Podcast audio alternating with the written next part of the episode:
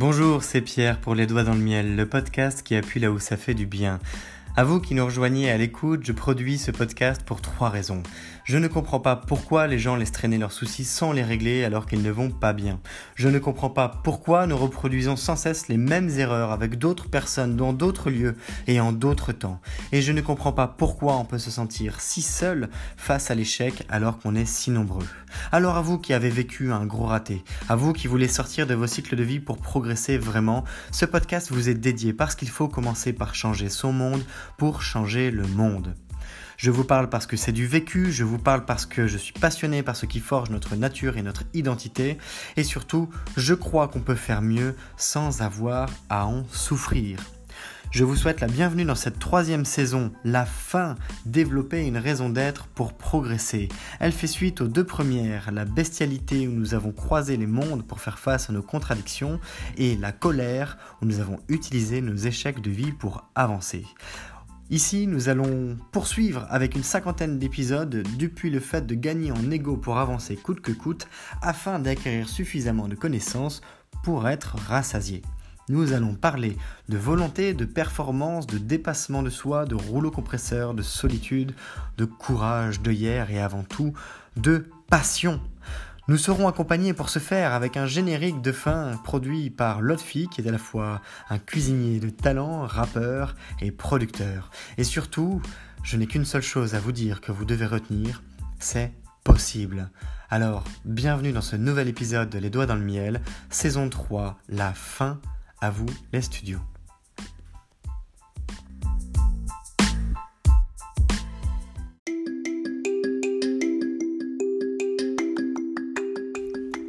Quand j'ai bien mangé, quand j'ai trop mangé même, quand j'ai bien trop mangé, je ressens du bien-être. Parfois un peu trop de bien-être qui peut se transformer rapidos en un sentiment d'avoir trop mangé justement. Mais à partir du moment où j'ai eu un bon repas, à partir du moment où j'ai mangé à ma faim, eh bien, la sensation qui m'envahit, c'est celle de la satiété. Et la satiété, elle est reconnaissable parce que même s'il vous en reste dans votre assiette et que c'est un bon repas, si vous temporisez un instant en posant vos couverts sur les côtés de votre assiette, eh bien vous vous dites à ce moment-là, j'ai assez mangé. J'ai assez mangé. En vérité, je vous le dis, si je poursuis, c'est bien par gourmandise parce que j'aime ce qui se trouve dans mon assiette. Et puis si le désir est moins fort que l'envie d'arrêter, alors je laisserai mon plat là où il en est. Que ce soit le plat de résistance, l'entrée ou bien le dessert. Bon, entre nous, il y a plus de chances que si c'est déjà à l'entrée, soit vous avez mangé un repas avant, soit vous n'aimez pas beaucoup ce que vous goûtez. Là, c'est un point clé. Imaginez que vous ayez une soirée particulière dans un bon restaurant. Et au lieu de faire comme d'habitude avec euh, une entrée plat dessert, cette fois, vous ayez sept plats, accompagnés chacun de leur eau, de leur eau pétillante, de l'eau qui est dédiée au plat, et puis du vin qui accompagne aussi ce plat. Ça peut être un vin pour l'entrée, ça peut être un vin pour la glace, ça peut être du champagne pour le dessert, ça peut être du vin rouge, du vin blanc en fonction des plats qui sont servis au fur et à mesure. Et puis, les plats eux-mêmes s'accordent entre eux, il y a un objectif, c'est une expérience culinaire, c'est un moment particulier, particulièrement agréable à vivre, c'est quelque chose qui va être mémorable même. Et pourtant, si arrivé au bout vous commencez à sentir cette expérience également de satiété, qu'est-ce que vous allez vous dire Mince, est-ce que je suis capable d'aller au bout? Bon, a priori, oui. Mais qu'est-ce que je vais en faire après? Je serai blindé, je serai rempli. Je vais avoir du mal à sortir de là sans traîner des pieds. En plus, avec un petit peu de vin et de bons aliments, on est légèrement enivré du bon moment qu'on a passé. Et c'est une nouvelle étape à franchir que de rentrer chez soi, à moins d'avoir eu la chance de se faire directement accompagner par un chef cuisinier dans sa maison. Mais c'est plus rare. La satiété, ça arrive aussi dans notre vie. La satiété, c'est bien beau quand on a par la table, c'est dans un domaine relativement limité. On peut définir le moment où ça arrive, c'est sur du court terme, c'est au bout de quelques heures de repas potentiellement, ou alors si vous mangez vite, eh bien vous aurez ce sentiment d'avoir déjà bien mangé rapidement. Mais quand c'est dans la vie, quand c'est dans la vie et que vous sentez que que vous étudiez en ce moment, ce que vous faites d'un point de vue professionnel ou dans vos activités, vous commencez à en avoir assez. Mais pas assez parce que vous ne savez pas vous repositionner, vous ne savez pas aborder le sujet différemment. Non. Parce que vous commencez à perdre de l'intérêt. Vous en avez quelque part un peu trop mangé. Ça arrive un point d'équilibre où vous entrez dans une bascule de je le fais parce que je suis inscrit ou je le fais parce que c'est mon emploi, je le fais parce que je suis sous contrat.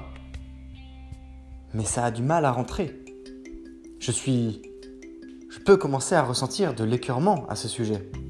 Il y a un refoulement même qui peut commencer à, à être vécu. La difficulté de saisir un tel moment, au début, c'est d'écouter les signaux faibles parce que ça peut être nouveau et en général ça arrive au bout de quelques années. À un moment où on s'est suffisamment donné quelque part pour avoir cette sensation de trop plein. Alors imaginez un peu. Vous sortez de vos échecs. Vous êtes en colère. Vous utilisez vos échecs de vie pour avancer, vous développez une raison d'être pour progresser, vous avez faim, vous gagnez en ego coûte que coûte, vous arrivez à acquérir suffisamment de connaissances pour eh bien, vous sentir légitime dans ce que vous êtes en train de faire, pour vous créer une image de marque, pour que vous créez pourquoi pas une certaine forme d'autorité dans votre milieu. Ça vous prend quelques années, vous courez derrière cette espèce d'objectif de revanche sur la vie, et puis un jour vous vous rendez compte que ça s'arrête. Ça s'arrête parce que vous n'avez plus faim. Ça s'arrête non pas parce que vous n'avez plus faim de vie, mais parce que vous êtes allé au bout de votre revanche. Vous êtes allé au bout d'un marathon. Et c'est un marathon dans le marathon. Prenons l'exemple de plusieurs cols de montagne. Le premier col est difficile, puis il y a encore le deuxième, puis encore le troisième, etc. Et eh bien là, vous venez de faire un énorme col. Vous avez vécu une expérience d'accomplissement, c'était l'épisode 141, avec la montée, le fait de célébrer la victoire, et puis le fait de vivre la victoire, cette légère descente après le haut du, de la montagne.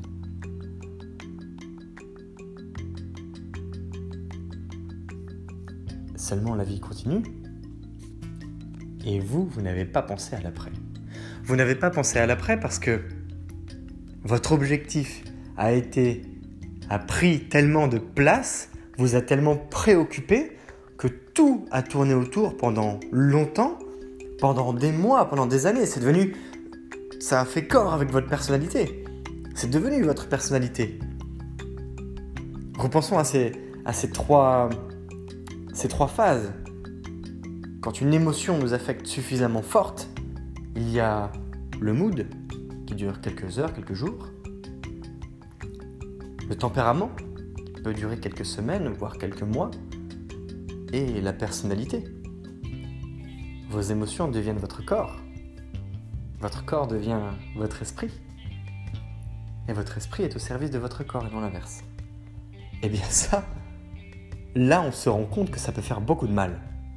Ça peut faire beaucoup de mal parce que Vous avez réussi ce que vous cherchiez. Vous avez obtenu vos ambitions de vie. Vous avez pris votre revanche sur un énorme échec. Mais vous n'avez jamais pensé à l'après-guerre? Vous n'avez jamais pensé à ce qui pourrait se passer après? Vous ne vous êtes pas dit que votre état pourrait se transformer d'un coup? Vous ne vous êtes pas dit que votre envie d'apprendre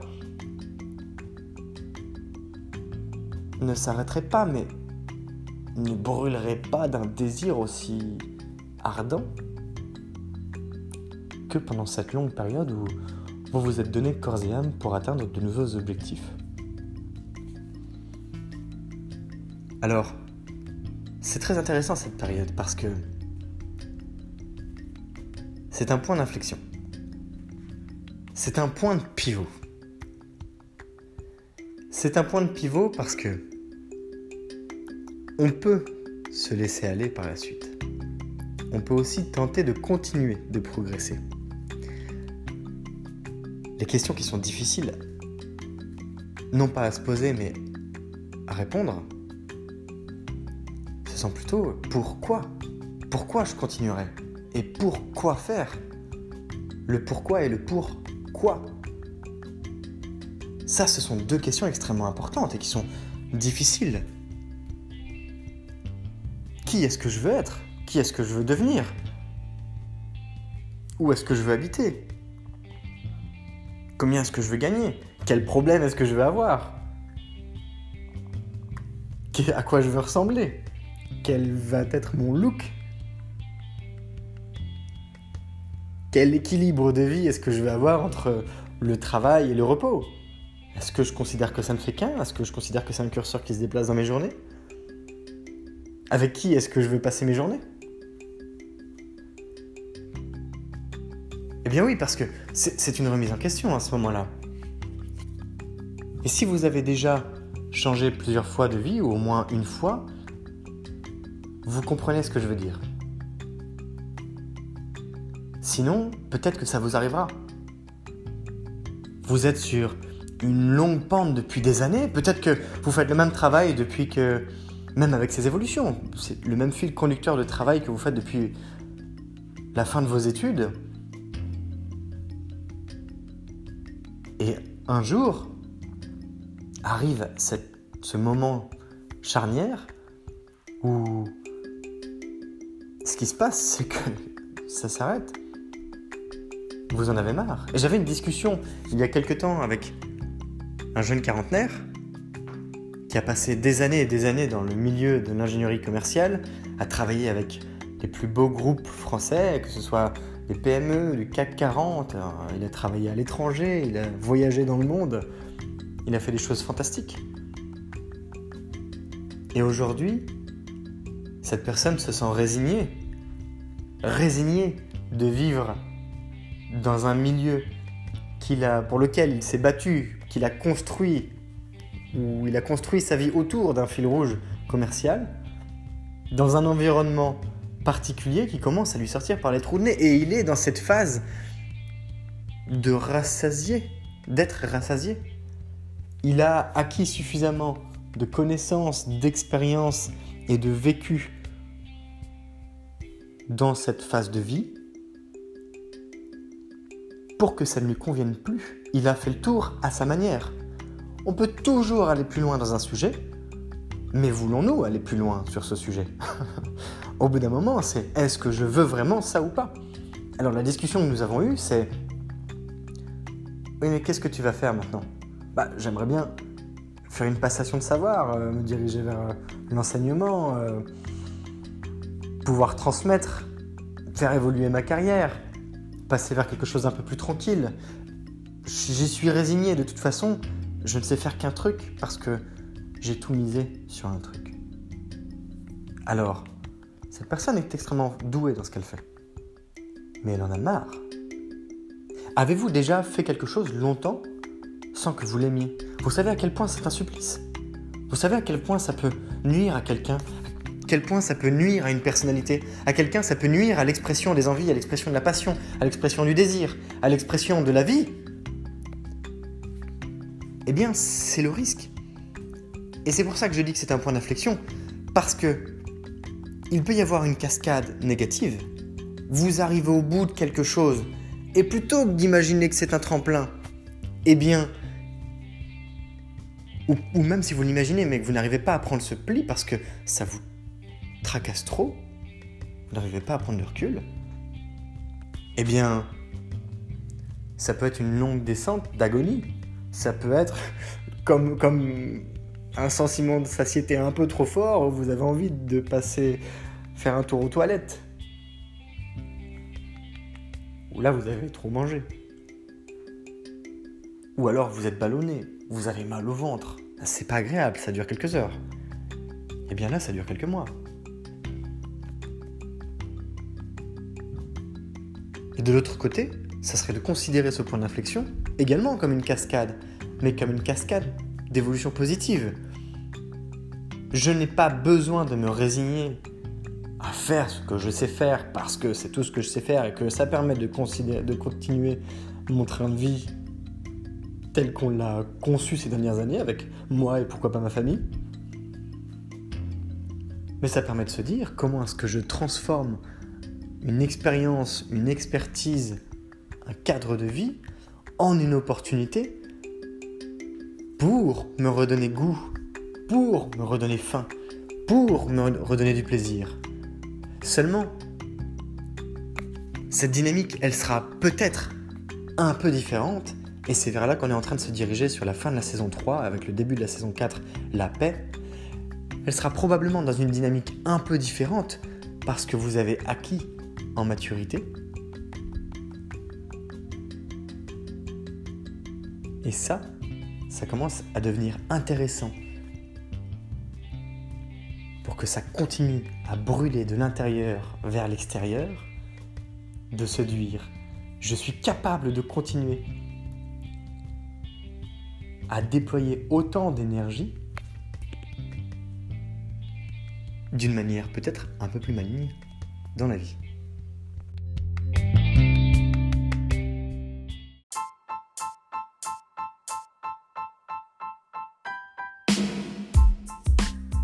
Je t'invite à liker, commenter et surtout partager le podcast depuis la plateforme où tu l'écoutes de manière à le diffuser auprès du plus grand nombre de personnes qui auraient besoin qu'on appuie un peu plus fort là où ça fait du bien. Rappelle-toi peut-être que par le passé tu as vécu des moments difficiles ou voire des échecs de vie et peut-être qu'à ce moment-là ça t'aurait fait du bien d'entendre une pensée, quelques mots ou avoir un début de plan d'action pour mieux faire avec, eh bien, tu as ce pouvoir entre les doigts en ce moment et ça peut être de ta responsabilité que de le communiquer à quelqu'un qui en aurait besoin. Alors, pourquoi pas? En tout cas, sache que c'est grâce à des personnes qui le partagent qu'il y a aujourd'hui plusieurs milliers d'écoutes du podcast Les Doigts dans le Miel et que ce podcast est écouté dans plus d'une douzaine de pays. Aujourd'hui, ce sont des sourires, des moments plus chouettes, des progressions et des constructions de projets qui s'accomplissent à travers le podcast. Je te souhaite à nouveau la bienvenue si tu viens de nous rejoindre et je te remercie si tu es plus fidèle qu'un ou qu'une autre d'écouter les doigts dans le miel en permanence car c'est grâce à toi aussi que je continue avec grand plaisir de diffuser ce podcast pour appuyer là où ça fait du bien. Je te donne rendez-vous demain. Je t'invite à picorer dans les contenus qui sont passés.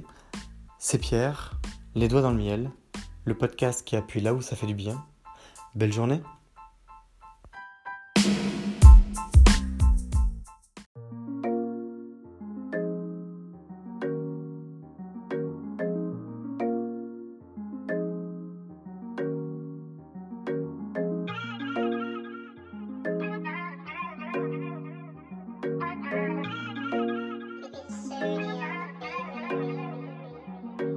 parle de valeur, non, n'aie pas peur, viens faire un tour sur le podcast. Le podcast du bonheur, les doigts dans le miel, le miel dans le joint. Je refais le monde avec mes mains, je fume et je m'en vais loin. Je rêve d'abondance, d'assurance, de bonheur et de bienveillance avec certitude. Je t'invite à prendre connaissance du podcast de changement, de se faire du bien-être. Non, pas de pression, va faire un tour, viens faire connaissance. Les doigts dans le miel, le miel dans le joint. Les doigts dans le miel, le miel dans le joint.